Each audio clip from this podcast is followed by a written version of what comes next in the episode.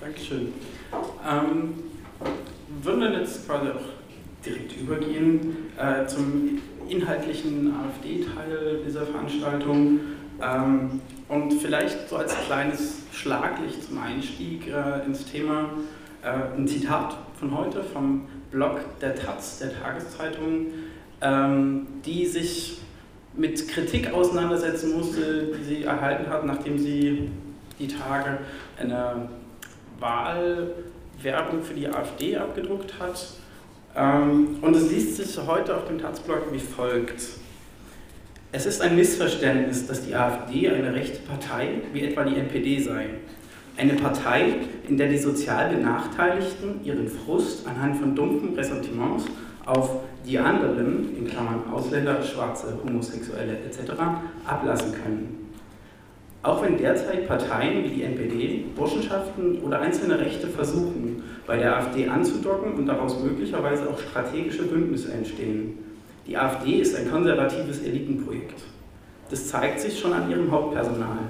Das rekrutiert sich vor allem aus der deutschen Wirtschaftselite, die aufgrund der europäischen Integration Angst hat, in Klammern politisch, an Einfluss zu verlieren.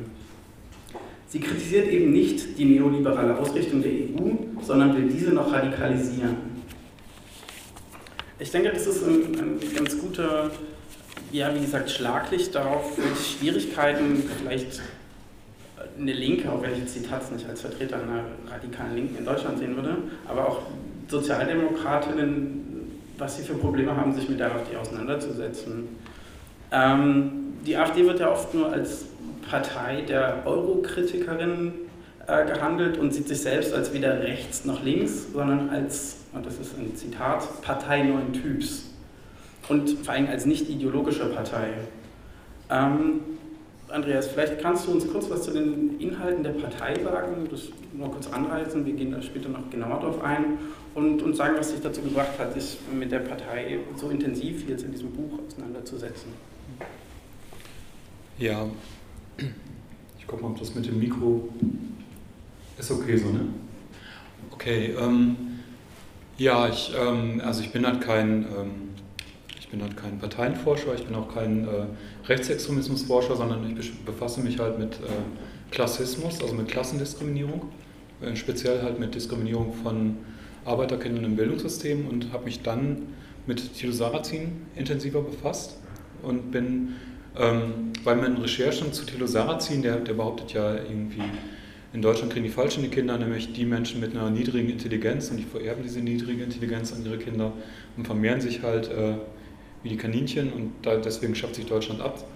Das ist so seine These. Ähm, ähm, der wurde halt nicht nur von der Bildzeitung gefördert, sondern eben auch ähm, von bestimmten Leuten äh, außer selbsternannten Elite.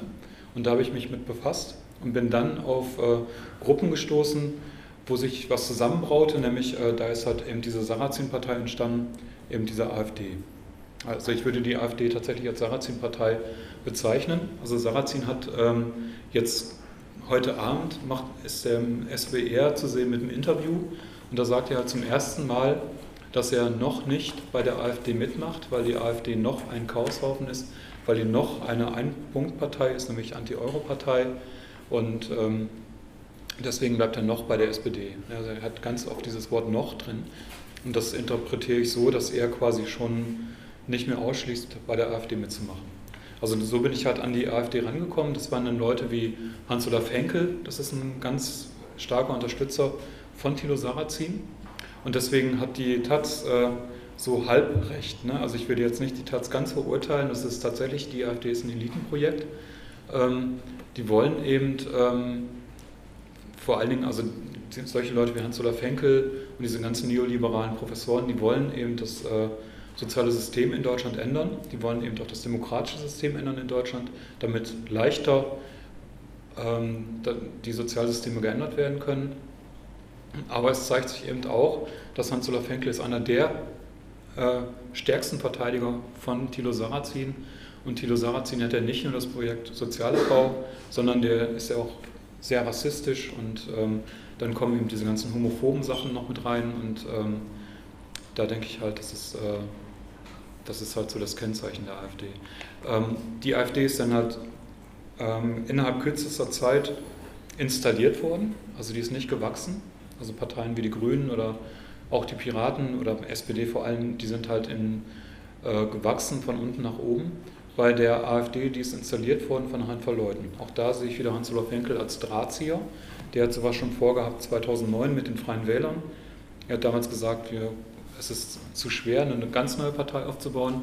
Wir können besser die Freien Wähler nehmen, die jetzt äh, von ehemaligen kommunalen Listen, äh, die es seit den 50er Jahren in Westdeutschland gibt, sich jetzt zu einer neuen Partei formieren. Da können wir besser halt die Partei ähm, für unsere Zwecke nutzen, als eine ganz neue Partei aufzubauen. Das heißt, er ist schon seit 2009 spätestens dabei, eine neue Partei aufzubauen. Und der hat 2012 im September den Startschuss gegeben. Und zwar hat er einen Artikel geschrieben im Handelsblatt. Da hat er so eine Rubrik, Henkel Trocken heißt die. Ähm, der, der hatte so eine Rubrik und die war der, der, Artikel war überschrieben mit ähm, ESM-Doppelpunkt. Also ESM heißt Europäischer Stabilitätsmechanismus, Griechenlandhilfen und so weiter, ähm, wo, die, wo die extrem dagegen sind. Ähm, ESM-Doppelpunkt aus, aus, das Spiel ist aus. Das war im September 2012 und das war der Startschuss dafür, die Partei zu gründen. Und zwar wurde zunächst die Wahlalternative 2013 installiert, ein Verband, der mit den Freien Wählern zusammengehen sollte, mit, den, äh, mit der Bundespartei der Freien Wähler. Das hat halt nicht so ganz funktioniert. Die haben dann im äh, Januar vor einem Jahr, ähm, Januar 2013, bei den Landtagswahlen zusammengearbeitet. Lucke war auf Spitzenplatz 3 und das hat nicht geklappt. Ne? Die haben 1,1 Prozent bekommen. Die haben sich am gleichen Abend dann zusammengesetzt und haben gesagt, wir verabschieden uns von den Freien Wählern, wir machen eine neue Partei. Dann sind ganze Verbände von den Freien Wählern sind dann halt rübergewechselt in die AfD. Und innerhalb kürzester Zeit haben die den Gründungsparteitag gemacht und ähm, die AfD aufgebaut. Also wenn ich jetzt davon spreche, dass die installiert ist, dann heißt es nicht, dass die aus dem hohlen Bauch heraus installiert wurde, sondern es gibt halt seit 2003 gibt es so, ähm, 2003 sind zum zweiten Mal Rot-Grün gewählt worden und die Linken haben noch dazu gewonnen. Dazu gewonnen. Seit der Zeit gibt es äh, Bestrebungen, so eine rechte APO aufzubauen, also eine außerparlamentarische Opposition von rechts mit Gruppierungen wie den ähm, Konvent für Deutschland, das ist ein Honoratioren-Netzwerk von altgedienten Parteimitgliedern. Äh, Klaus von Donani macht damit, Roman Herzog, Hans-Olaf Henkel hat das damals initiiert, ähm, Roland Berger, ein paar Leute aus der Wirtschaft, Oswald Metzger ist jetzt Geschäftsleiter, Geschäftsführer. Also das ist so ein Machtnetzwerk, die eine Reform der Reformfähigkeit anstreben seit 2003. Also ein, auch wieder wie bei Henkel so zweischrittig. Erst muss äh, die Gesellschaft reformiert werden, das heißt, wir brauchen ein anderes demokratisches System wenn wir ein anderes demokratisches äh, System haben, dann können wir halt ähm, loslegen und dann können wir halt äh, in unserem Sinne halt die Sozialsysteme abbauen. Das ist 2003 ähnlich der Bürgerkonvent, ein weiteres Netzwerk. Dann äh, gab es 2006 die Zivile Koalition, da werden wir wahrscheinlich gleich nochmal drauf zu sprechen kommen. Und ähm, es gab 2005 den Hamburger Appell, das war nochmal wieder was ganz anderes. Ähm, das war ein Appell von Bernd Lucke und zwei weiteren Volkswirtschaftsprofessoren, wo die halt gefordert haben, wir müssen ähm, dafür sorgen, dass die Geringverdienenden weniger verdienen und dass die Sozialhilfe komplett abgeschafft wird. Das war halt die Forderung vom Hamburger Appell und unterschrieben von 240 Volkswirtschaftsprofessoren, von denen einige jetzt auch wieder auftauchen in den, ähm, in den äh, Führungskadern der AfD, also im wissenschaftlichen Beirat oder Landesvorsitzenden. Das, das sind so Gruppierungen. Die, die zivile Koalition ist ein konservatives Netzwerk von ehemaligen Adligen, die gefordert haben, dass die die, äh, die, die Landgüter, die, diese Adelsgüter aus dem Osten wieder zurückbekommen, die ja damals enteignet wurden in der Sowjetunion. Das hat nicht so ganz geklappt, wie die wollten, und dann haben sie halt diese zivile Koalition aufgebaut. Und das ist halt ein ganz krasses Netzwerk von, also eigentlich das effektivste Netzwerk von Antifeministen und Antifeministinnen, die in Stuttgart die Demos organisieren gegen Frühsexualisierung, an Anführungszeichen und so weiter, die halt mitlaufen bei den äh, äh Märsche für das Leben und äh, also Anti-Abtreibungsinitiativen. genau, das. Was dann noch dazugekommen ist, als die AfD sich gegründet hat, war, dass ganz viele Leute aus äh, den Parteien wie die Freiheit oder Republikaner, die sind halt in die AfD reingegangen und die bilden halt innerhalb der AfD nochmal ein eigenes Netzwerk jetzt. Und da stehen halt ganz viele Kämpfe, nämlich äh, wie sich die AfD ausrichtet. Also es gibt quasi zwei grobe Linien. Das sind zum einen diese Neoliberalen, die das demokratische System ändern wollen, um dann einen Sozialabbau betreiben zu können, Henkel, Adam, Lucke und so weiter, die die ganzen Führungspositionen besetzt haben. Und daneben gibt es ein genauso starkes Machtnetzwerk, die aber noch nicht an der Führung sind. Das sind die Leute aus diesen bekannten Parteien, die Freiheit und so weiter. Und die fetzen sich gerade und ich finde aber beide Gruppierungen äh, tun sich nicht viel. Die sind beide für Ungleichheit, haben aber andere Strategien. Soweit erstmal. Ja. Würde vielleicht gleich mal einsteigen. Du hast es ja eben schon so ein bisschen angesprochen mit der, der sag ich mal, inhaltlichen Nähe vielleicht zu Sarrazin. Ähm, ein Name, der da oft auch fällt, ist Eva Herrmann. Ähm, die Familien- und Geschlechterpolitik der AfD ist ja vor allen Dingen geprägt durch ein, sagen wir, frauenfeindliches Rollenverständnis, Homophobie und auch vielleicht jetzt eine der am meisten rezipierten Aktionen der AfD mit Antifeminismus, mit dieser Aktion, wo Leute sich fotografiert haben, ich bin Antifeminist oder Antifeministin, weil, wirklich witzig, kann man sich mal anschauen. Ähm, und was oft auch so als, als Schlagwort kommt, was jetzt vielleicht kein Alleinstellungsmerkmal der AfD ist, ist aber so dieses Familie als Keimzelle der Gesellschaft. Ist, zieht sich das durch die gesamte Partei? Du hast jetzt die Spaltung gerade schon so ein bisschen aufgemacht. Oder ist das was, was sich quasi der neoliberale Flügel ähm, mit den Konservativen ähm, so ein bisschen ins Boot geholt hat? Finden in dem Bereich auch Auseinandersetzungen statt? Ähm, wie läuft es in der Partei? Du erwähnst, redest in deinem Buch auch von Familialismus. Was meinst du mit dem Begriff? Hm. Ja, also es haben am Anfang haben, ähm, haben da Auseinandersetzungen stattgefunden. Es gab zum Beispiel in, also als die AfD zur Bundespartei angetreten ist, musste sie als neue Partei in jedem Bundesland 2000 Unterstützungsunterschriften bekommen. In Berlin sind die hingegangen, der Landesverband, und die haben ähm, bei dem schwul-lesbischen Mods Straßenfest, das ist eines der größten Straßenfeste aus der äh, Queer-Szene, äh, da haben die halt 600 Unterstützungsunterschriften gesammelt, sind dort hingegangen, haben gesagt, wir sind eine neue alternative Partei, wir sind für die Homo-Ehe und haben die ganzen Unterschriften bekommen, sind dann damit auch in die Presse gegangen und haben gesagt, wir unterstützen das, Homo-Ehe und so weiter.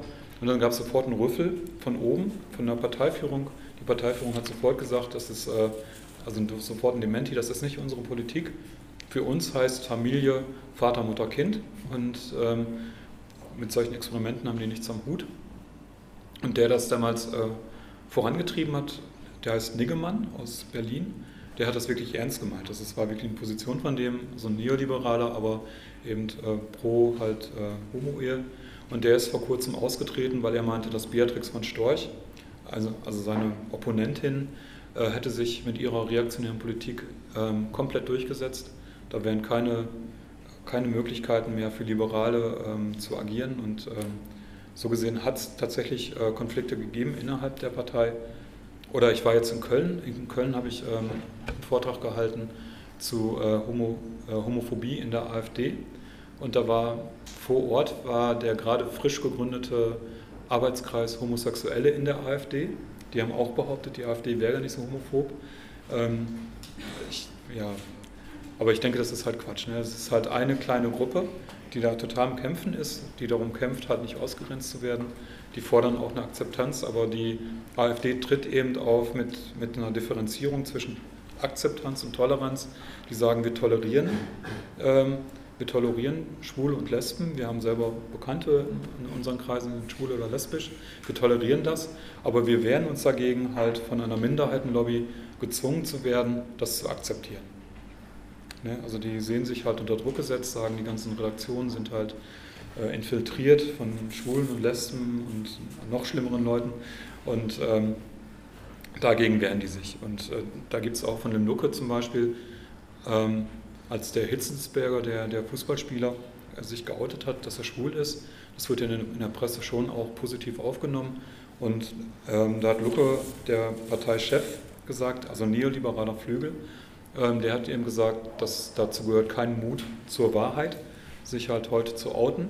Ne? Mut zur Wahrheit würde, äh, äh, man bräuchte Mut zur Wahrheit, um sich heute zur Familie zu bekennen. Und er hätte das bei Hitzensberger vermisst, dass er sich halt in seinem Outing auch zu der Familie bekennt.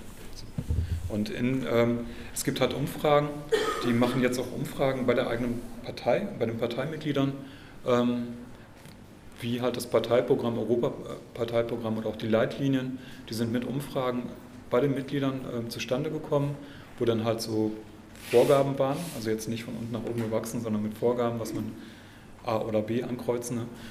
Und ähm, haben aber gleichzeitig auch eine Gewichtung gemacht. Und die, die Fragen zu Gender-Thematik waren am stärksten gewichtet.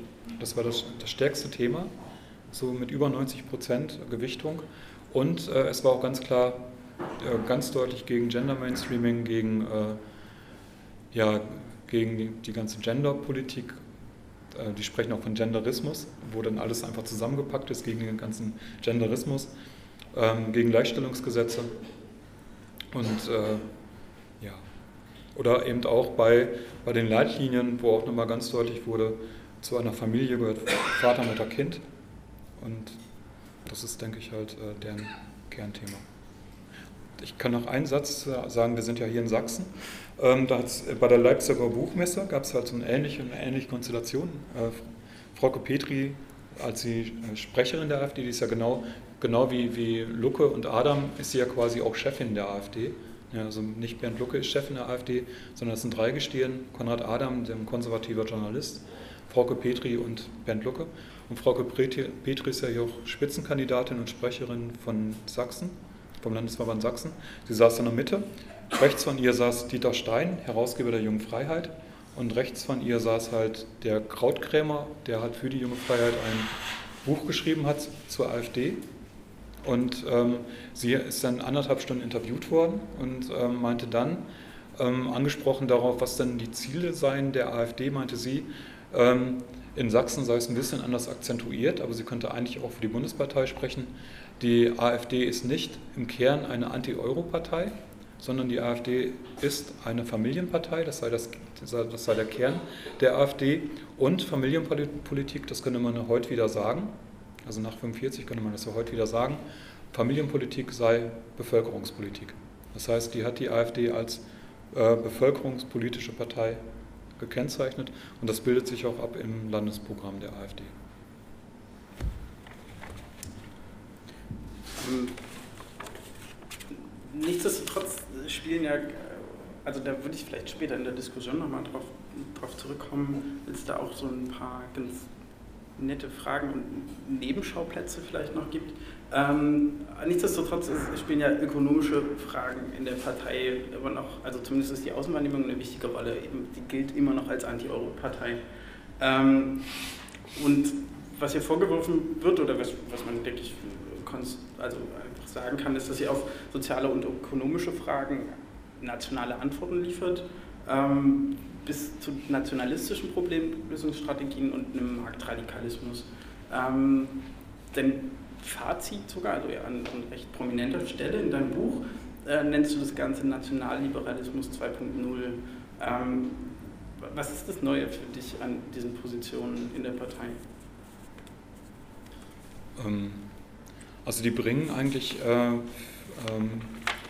ganz viele Sachen zusammen, so an ähm,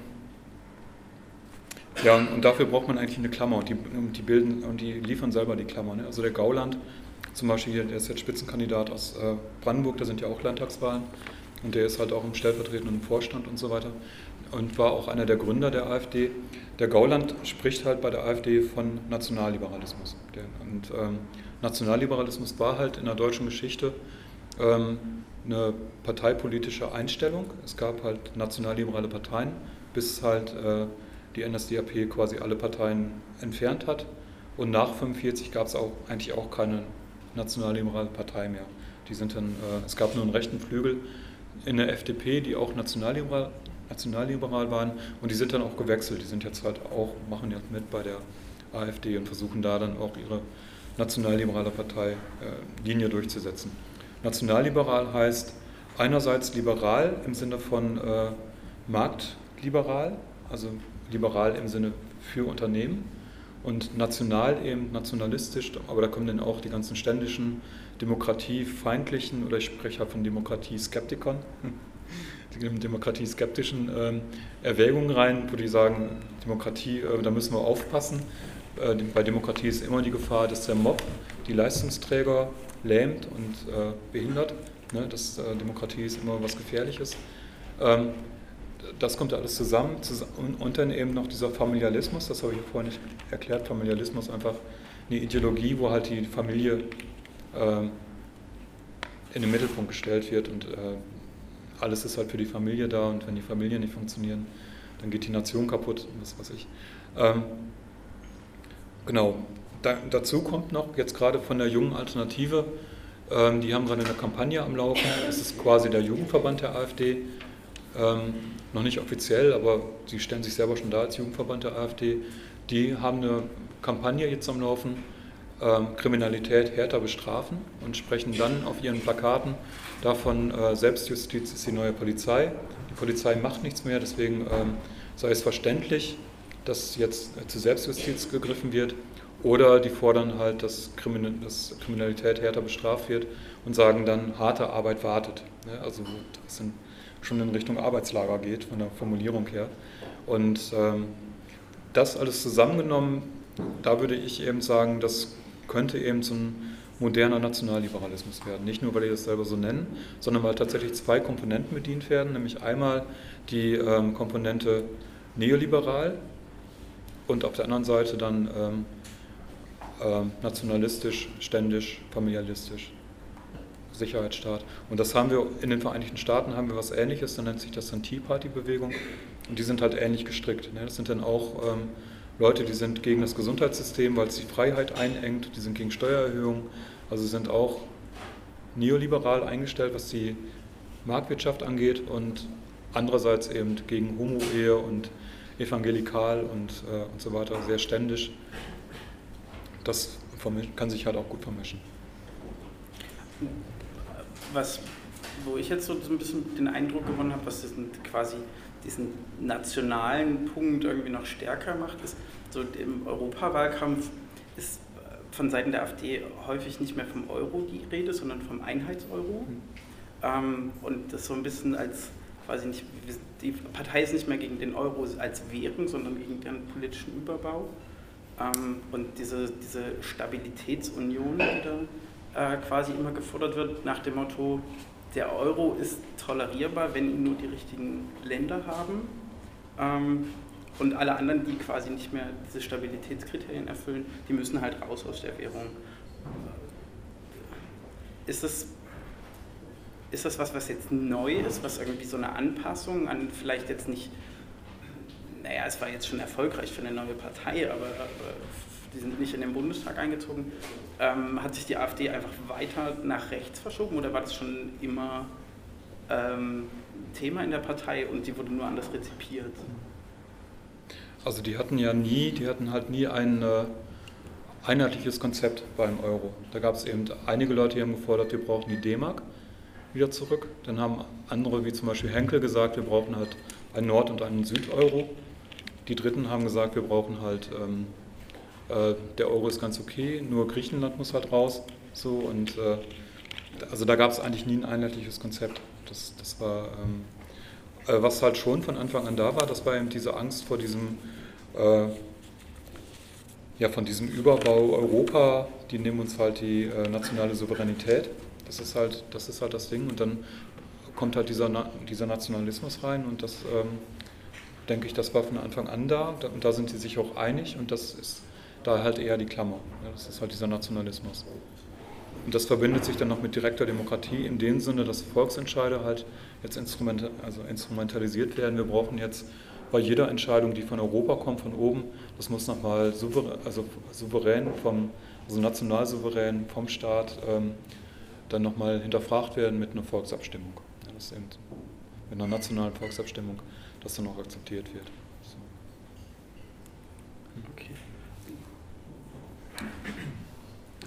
Zu dem Punkt vielleicht noch. Ähm, es ist ja relativ auffällig, dass die AfD zumindest in ihrer Kritik an Europa oder an diesem politischen Überbau der Währungsunion ähm, sozusagen immer dieses demokratietheoretische Argument bedient und sagt, es wäre undemokratisch, ähm, auf einem relativ platten Niveau aber. Aber andererseits sagst du ja auch, dass sie eigentlich äh, auf einer nationalen Ebene Demokratieabbau betreiben wollen. Das heißt, bestimmte Menschen einfach von der Partizipation ausschließen, ähm, äh, sozusagen an der Gestaltung der Gesellschaft. Sozusagen also noch weiter ausschließen, als sie schon ausgeschlossen sind aufgrund ökonomischen Ausschlusses, sondern sie auch formell rechtlich ausschließen davon. Wie passt das irgendwie zusammen, dass sozusagen einerseits ähm, gegenüber der Europäischen Union da diese Kritik betrieben wird, okay, sie wäre undemokratisch, aber eigentlich auf der nationalen Ebene praktisch was Ähnliches gefordert wird oder durchgesetzt werden soll. Ja, ich denke, da stecken verschiedene Sachen dahinter. Also wir haben ja zum Beispiel in Deutschland das ähm, allgemeine Gleichbehandlungsgesetz oder das Antidiskriminierungsgesetz und das wurde halt von, der, äh, von Europa ähm, Deutschland aufgezwungen. Ne? Das ist, äh, also Deutschland hätte niemals, also es gab zwei, äh, Deutschland musste zweimal eine Strafe bezahlen, weil das Antidiskriminierungsgesetz in Deutschland nicht eingerichtet wurde. Das heißt, es gibt halt ähm, aus Europa tatsächlich ähm, so einen Zivilisationsschub ähm, nach Deutschland hin und äh, das ist ein Dorn im Auge. Da haben auch Familienunternehmensverbände äh, gegen gewettert und haben gesagt, wir brauchen diese europäischen Richtlinien nicht. Also es ist ja dann eine Richtlinie, die halt von außen kommt. Wo die auch eine ganz große Angst haben, ist, ist ähm, und da kam ja auch dann die ganze Euroskepsis her. Also es gab von Bernd Lucke, der hat damals dieses ähm, äh, Bündnis Bürgerwille begründet. Ähm, da gab es die AfD noch nicht, das war aus dem Vorgängerprojekt. Und der hat das bezogen auf die sogenannte Bogenberger Erklärung von Hans-Werner Sinn, von einem Ökonom. Und da gab es ganz spannende Formulierungen, was halt die Lohnpolitik angeht. Frankreich hat nämlich gefordert, dass in Deutschland die Löhne erhöht werden müssen weil die Lohnpolitik in Deutschland, die Niedriglohnpolitik, die macht ganz Europa kaputt. Ne? Und die Bogenberger Erklärung hat sich dagegen verwahrt. Die haben gesagt, wir dürfen auf gar keinen Fall in Deutschland die Löhne erhöhen. Wir müssen aber in Griechenland dafür sorgen, dass es da eine flexible Lohnpolitik gibt. Das heißt, in Griechenland müssen die Löhne runter und in Deutschland dürfen die Löhne nicht, nicht raufgehen. Das war die Bogenberger Erklärung. Und auf dieser Bogenberger Erklärung ist das Bündnis Bürgerwille entstanden, wo sich dann halt ähm, Bernd Lucke getroffen hat mit dem Bund der Steuerzahler, mit der zivilen Koalition. Also da entstand dieses ganze Gemauschel von diesen ganzen Gruppierungen, von den neoliberalen, ähm, von den neoliberalen Wirtschaftsprofessoren und von diesen ganzen nationalistischen Kräften. Die, die haben da diesen Punkt gefunden und haben dann gesagt, okay, äh, und daraus ist dann quasi die AfD entstanden. Dennoch im Einklang halt mit den Verbänden der Familienunternehmen die dann auch ähm, natürlich gegen Lohnerhöhung sind und so ist es halt entstanden. Jetzt weiß ich aber nicht mehr, ob ich am Anfang. Ach, mit dem Demokratieverständnis. Ja, ja, genau. Da bin ich jetzt ein bisschen weit von weggekommen. ähm, also mit den, ähm, genau, das, das ist halt die, äh, die AfD halt, also dieser neoliberale Flügel der AfD, die haben was gegen, äh, ja, gegen Partizipationsprozesse, die über Parteien stattfinden. Es gibt zum Beispiel innerhalb ähm, des Europäischen Parlaments gibt es halt viele Diskussionen auch, wo halt über, die, über Rechte gesprochen wird. Also es sind nicht nur, also das Europäische Parlament ist nicht nur einfach ein, äh, ja, ein Instrument der, der, der Wirtschaft, ne, das ist es auch, aber auch, da werden aber auch ähm, äh, zum Beispiel Rechte von ähm, Homosexuellen werden da verhandelt, da gibt es halt Berichte und es wird halt versucht, da halt mehr Rechte hinzukriegen. Das Gleichbehandlungsgesetz, habe ich ja gerade gesagt, das kam eben aus der EU. Und ähm, diese Partizipationsprozesse, die halt in Parteien stattfinden, die sind der AfD ein Dorn im Auge. Die wollen die halt weghaben und deswegen sagen die halt, wir brauchen eine direkte Demokratie. Direkte Demokratie und das ist dann auch der Bürgerkonvent von dem, äh, der, der Konvent für Deutschland von dem, äh, dem Hans-Olaf Henkel, die sagen, wir müssen halt äh, dafür sorgen, dass der Bundespräsident direkt gewählt wird wenn er direkt gewählt wird, dann muss sich das auch lohnen. Das kostet ja Geld. Das heißt, er muss das Parlament schneller auflösen können und der muss, äh, der muss halt ähm, Gesetze schneller ablehnen können. Wir können das Ganze auch auf der Landesebene machen. Da auch die Ministerpräsidenten müssen direkt gewählt werden, brauchen dann auch gegenüber den Parteien mehr Macht. Und äh, das Ganze nennt sich Bonapartismus. Das ist halt ein Begriff aus der Politikwissenschaft. Da gibt es ein ganz gutes Buch von Thomas Wagner, Deutschlands sanfter Weg ähm, in den Bonapartismus heißt das, oder Demokratie als Mogelpackung, Deutschlands sanfter Weg in den Bonapartismus, der das Ganze untersucht hat. Diese direkte Demokratie läuft letztlich darauf hinaus, dass sich quasi ein Volk seine Führer selbst wählt und ähm, das machen die ganz bewusst. Ne? Die wollen eben verhindern, dass es äh, irgendwann mal ein Linksbündnis gibt, wo dann Steuererhöhungen stattfinden oder Mindestlöhne stattfinden und äh, im Gegenteil, die wollen ja eben noch einen weiteren Sozialabbau und sehen dann so ein direkt demokratisches Modell als äh, besser für die Unternehmensinteressen.